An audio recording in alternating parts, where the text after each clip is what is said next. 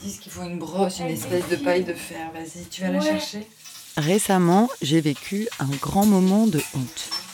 J'avais appelé un réparateur en électroménager parce que, avec le temps, mon lave-vaisselle s'était mis à sécréter une espèce de bouillie marronasse qui se déposait dans les rainures de la machine et sur les assiettes. Dans le placard, non, des toilettes Et je me suis dit que j'allais finir par intoxiquer ma famille si je faisais pas intervenir un professionnel. Dans le petit tiroir où on range les outils. Quand le réparateur est arrivé, il s'est tout de suite mis à quatre pattes pour désosser mon lave-vaisselle. Et c'est au moment où il a sorti les bacs de leur rail que j'ai commencé à avoir honte. Voilà. Parce que j'ai découvert que sous les bacs où on dispose les verres, il y avait une hélice. Enfin, non, je savais qu'il y avait une hélice quand même, mais il ne m'était jamais monté jusqu'au cerveau que cette hélice était percée de petits trous et que c'est par ces petits trous que sort l'eau qui nettoie la vaisselle. C'est grave, je me suis dit, d'être bouché à ce point-là. Bouché comme les petits trous des pales de mon lave-vaisselle, parce que c'était ça le problème, tout simplement. Tout ce qui s'en va, je te raconte même pas. Voilà, c'est la honte, je trouve. Appuyer tous les jours que Dieu fait sur le bouton de mon lave-vaisselle, sans jamais réfléchir à ce qui se passe à l'intérieur, une fois que j'ai refermé la porte. Regarde. On dirait qu'il est neuf. Il est redevenu. Attends, laisse. Non, mais tu vas pas prendre une photo quand même. Donc, quand le monsieur m'a facturé 162 euros TTC, juste pour avoir récuré les trous avec son goupillon spécial, je me suis dit qu'il fallait que je réagisse. Vivons heureux avant la fin du monde.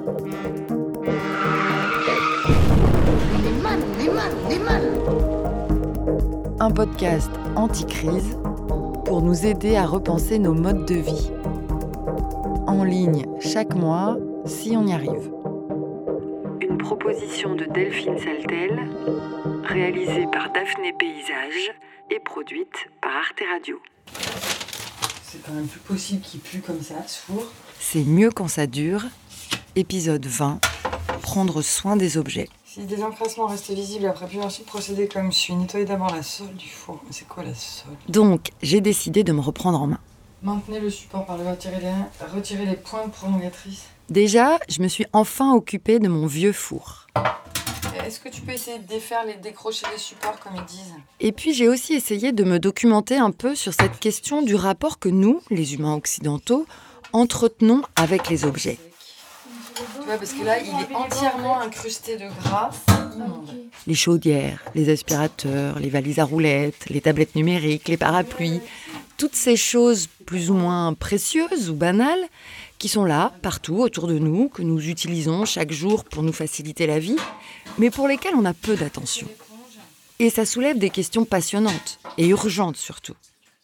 Est-ce qu'on peut continuer à balancer à la benne nos biens de consommation dès qu'ils ont un pet de travers ou une rayure sur la carlingue? Quand on sait pertinemment que les ressources naturelles nécessaires à leur fabrication s'épuisent et que les tortues marines nagent au milieu des carcasses de frigidaires. Oh putain, ça pue. N'utilisez du nettoyant pour four que sur des surfaces refroidies. Pourquoi sommes-nous si infoutus de les dépanner De s'intéresser un peu plus à ce qui se passe sous leur capot, dans les tréfonds de leur mécanisme? D'ailleurs, est-ce qu'un objet nous appartient vraiment si on est incapable de le réparer? Voilà, j'en étais là de mes réflexions quand je suis tombée sur un livre avec un très joli titre Le soin des choses. C'est beau, non? L'idée qu'on doive prendre soin des choses comme on s'occupe des personnes qui nous sont chères. Bon, faut pas entrer dans la cuisine parce que j'ai mis du décapfou. Or, on peut pas dire que ça passionne les foules de décrasser le filtre de son aspirateur ou de passer un coup de percarbonate de soude sur les joints de sa salle de bain. Mais Jérôme Denis et David Ponty, les deux sociologues qui ont écrit ce livre, Le soin des choses, eux, c'est justement ça qui les intéresse, la maintenance. Tous les gestes qu'on doit faire pour prendre soin des objets, les entretenir, se soucier de leur fragilité, de leur état de dégradation. C'est pas hyper glamour, je suis d'accord, mais eux, ils définissent la maintenance comme un art. L'art de faire durer les choses. Et d'après David Ponty, que je suis allée enregistrer dans son bureau à l'école des mines, c'est un art en voie de disparition.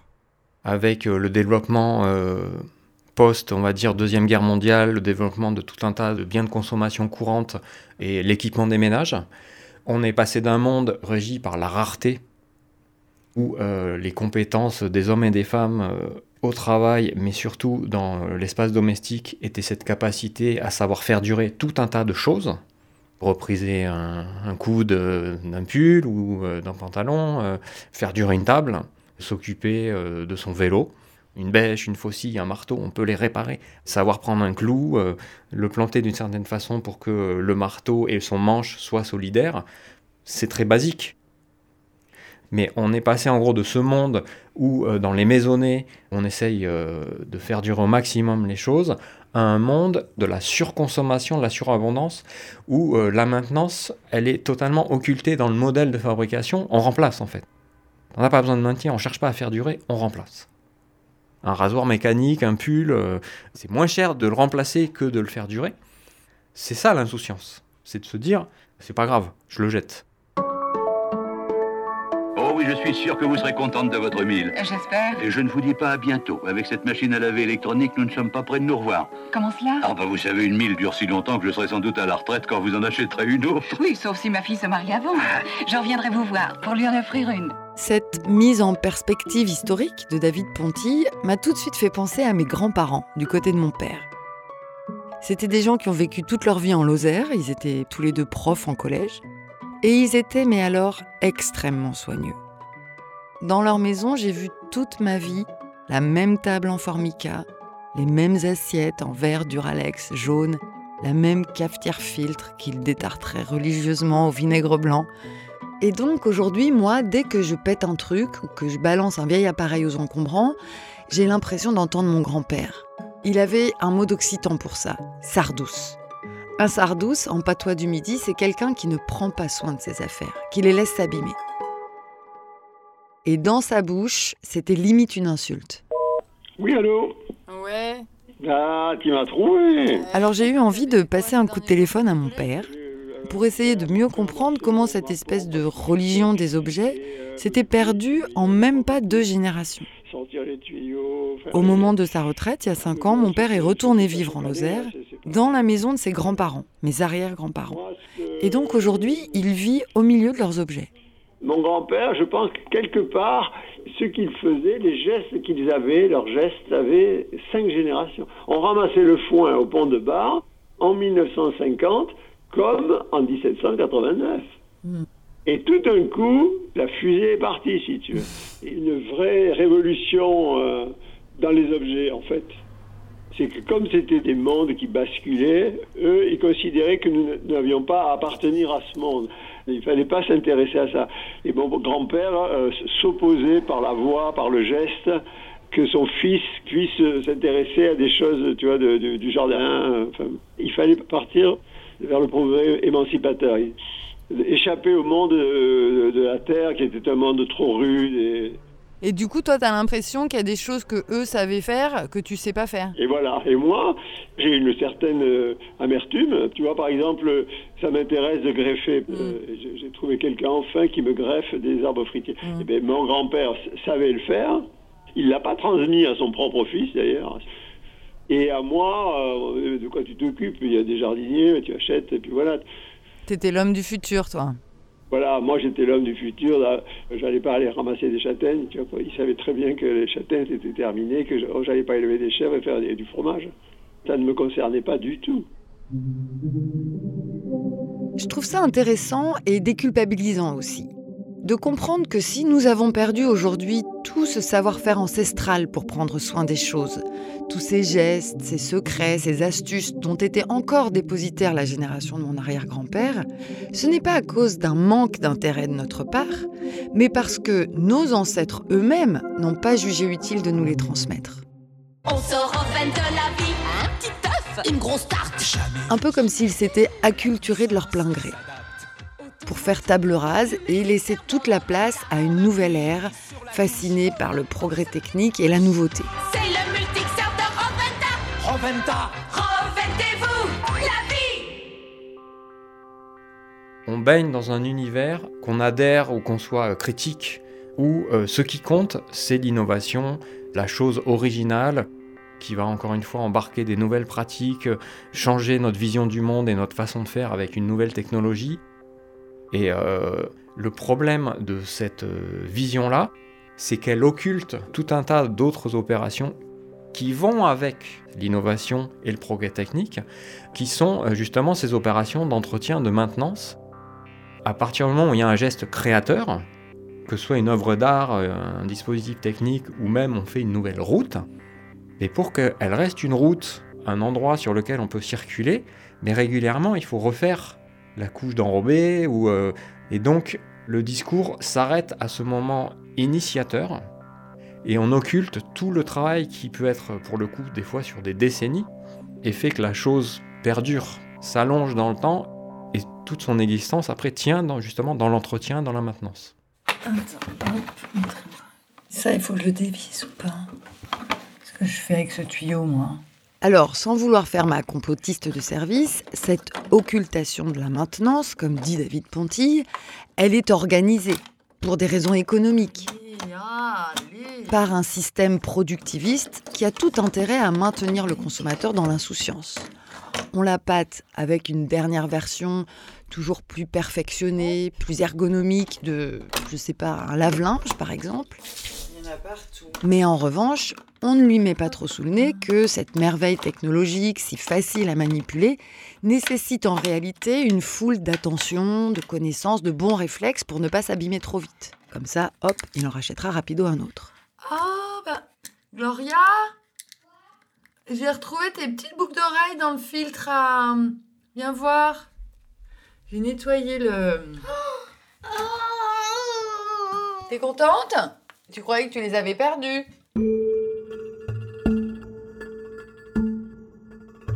Mais ce qui est original dans l'approche de David Ponty et Jérôme Denis, c'est de dépasser la simple critique économique pour explorer les conséquences philosophiques d'un tel désintérêt pour la maintenance. De montrer que, mine de rien, des gestes aussi anodins que récurer de temps en temps le filtre du lave-linge à la brosse à dents, eh bien ça engage tout notre rapport au monde.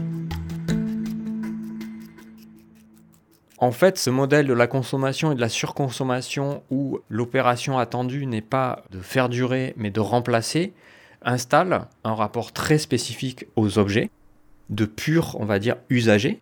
Tant qu'il sert, il est ce qu'il est et puis après on le jette.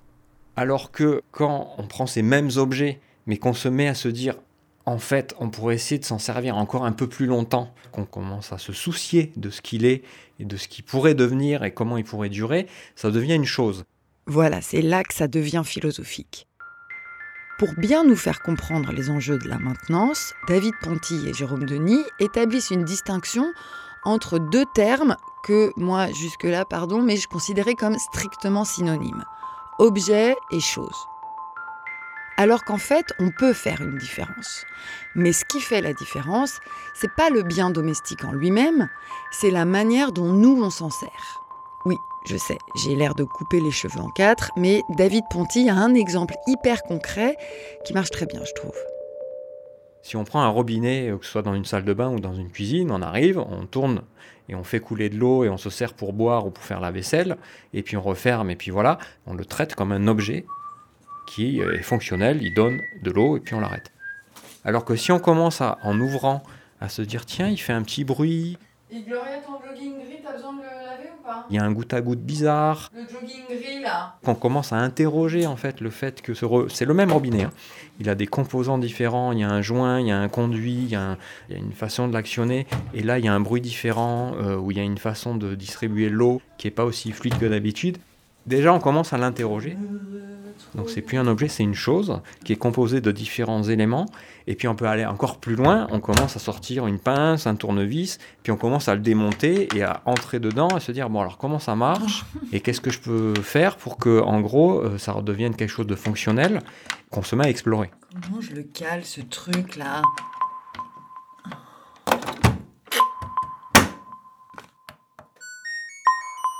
Avec mon robinet, moi je suis clairement en mode objet.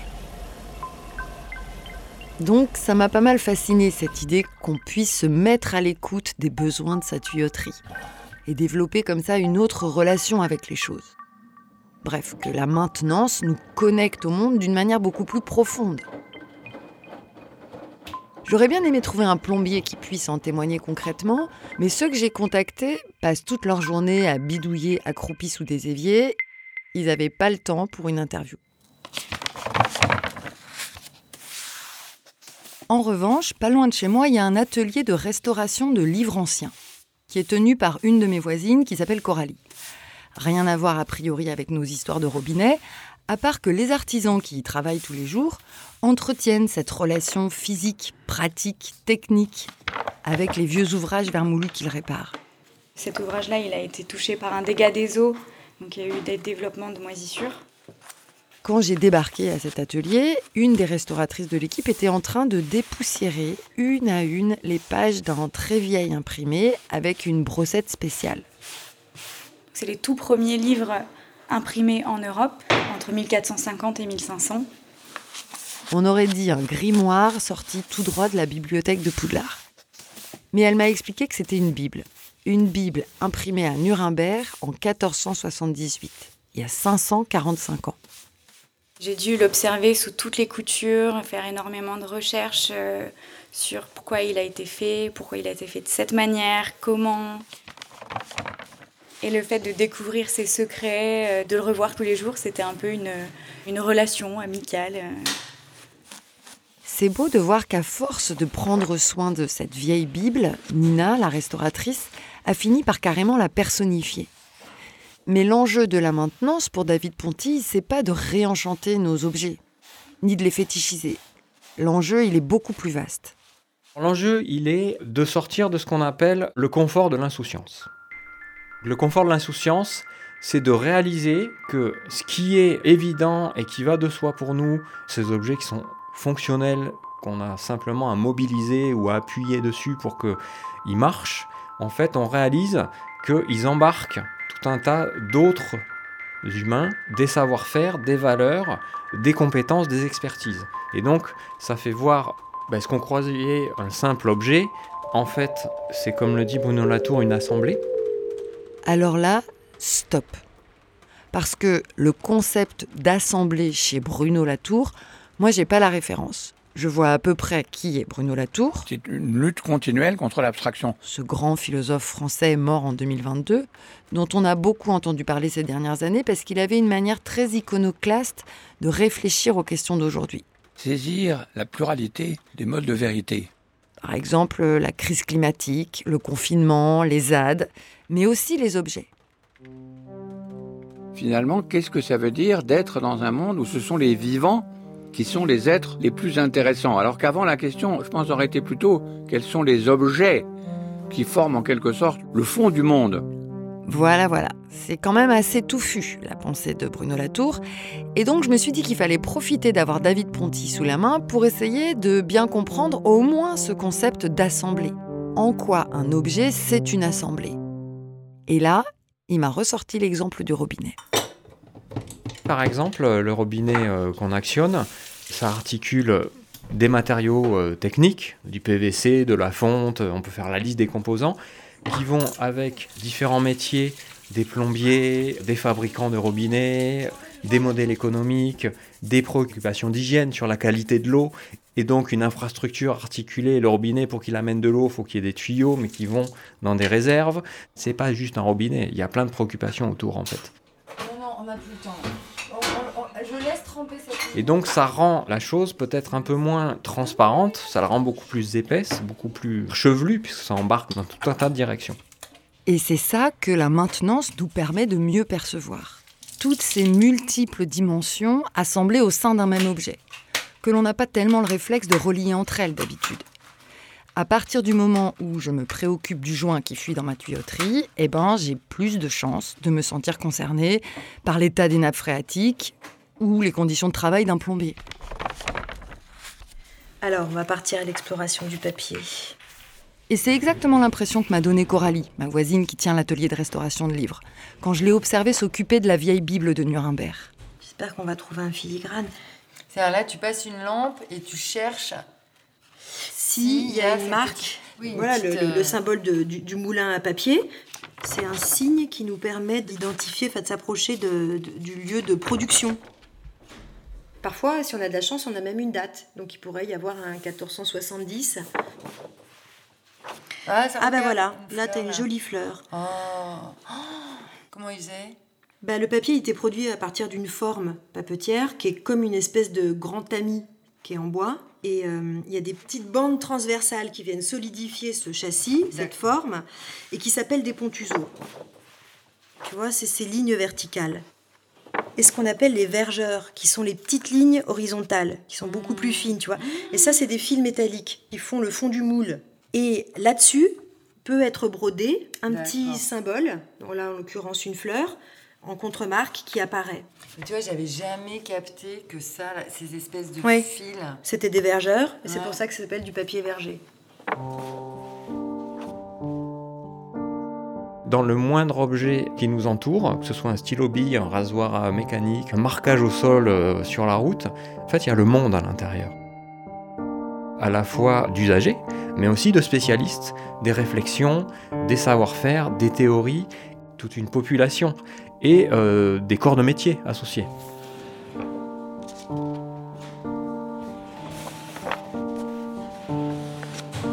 Faire un ouvrage euh, comme ça au XVe siècle, c'est de la folie. hein. Le, temps qu'il faut et la convocation de tous les savoir-faire qu'il faut pour pouvoir, euh, en 1478, produire une Bible de cette qualité-là, c'est énorme. Il y a plein d'artisans différents qui ont travaillé à l'élaboration de ce livre. La pâte, en réalité, c'est une espèce de pulpe avec des fibres de papier qui sont obtenues à partir de la macération de draps. C'est vraiment des vieux chiffons qui sont euh, récupérés par les chiffonniers et qui sont euh, déchiquetés, mis en tout petits bouts, et ensuite qui sont mis à macérer dans de l'eau. T'as un ouvrier qui est puiseur, qui plonge sa forme papetière dans la pulpe, et t'en as un qui s'appelle le coucheur, qui va venir coucher la feuille. Ensuite, il va falloir sécher ces feuilles pour que cette feuille puisse recevoir l'écriture sur ses deux faces. Et ensuite, tu as le typographe qui va faire ce travail d'assemblage et de composition des textes.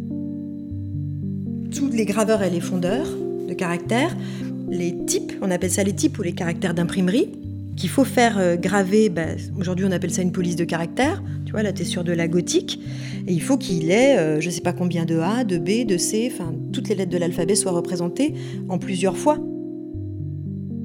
Un objet métallique par caractère. Donc c'est un puzzle en fait. Toute cette ingénierie-là me fascine. Plus tu comprends la structure, les matériaux, etc., plus tu participes aussi de l'histoire de cet objet-là et de sa transmission aux générations futures. J'ai trouvé ça tellement merveilleux qu'à la fin de l'entretien, j'ai carrément songé à me reconvertir dans la restauration de livres anciens.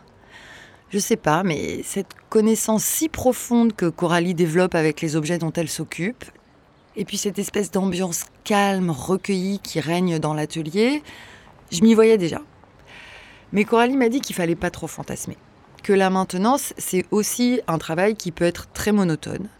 Des fois, à l'atelier, elles reçoivent des encyclopédies en huit volumes dont il faut rafistoler chaque page avec des petites rustines en papier japonais.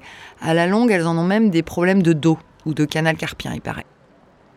Et puis, de toute façon, il faut faire des écoles hyper difficiles pour être embauché, donc pas de reconversion pour moi. Je suis retournée à la radio faire mon boulot de d'habitude, en me disant d'ailleurs que j'allais bien galérer sur le montage de cet épisode, parce que entre mon lave-vaisselle, le robinet de David Ponty et Jérôme Denis, Bruno Latour, la Bible de Nuremberg, ça commençait à ressembler à la foire de Paris, mon truc. Alors que derrière tout ça, au fond, il y a un même enjeu qui nous concerne tous. David Ponty va juste l'ébaucher là en conclusion, mais je pense qu'il faudra y revenir bientôt. Vis-à-vis de tout un tas de travaux qui aujourd'hui euh, parlent de crise de la sensibilité au vivant, qui disent qu'en gros, on a perdu tout un tas de compétences de reconnaître trois plantes différentes ou euh, des chants d'oiseaux. Et donc, il y, a- un appel très fort de, tout un tas de penseurs euh, et de théoriciennes. Il faut redevenir sensible au vivant. Et donc, on est tout à fait d'accord avec euh, cet appel. Mais le petit caillou qu'on ajoute, c'est de dire élargissons la crise de la sensibilité à la sensibilité aux objets et aux technologies qu'on développe.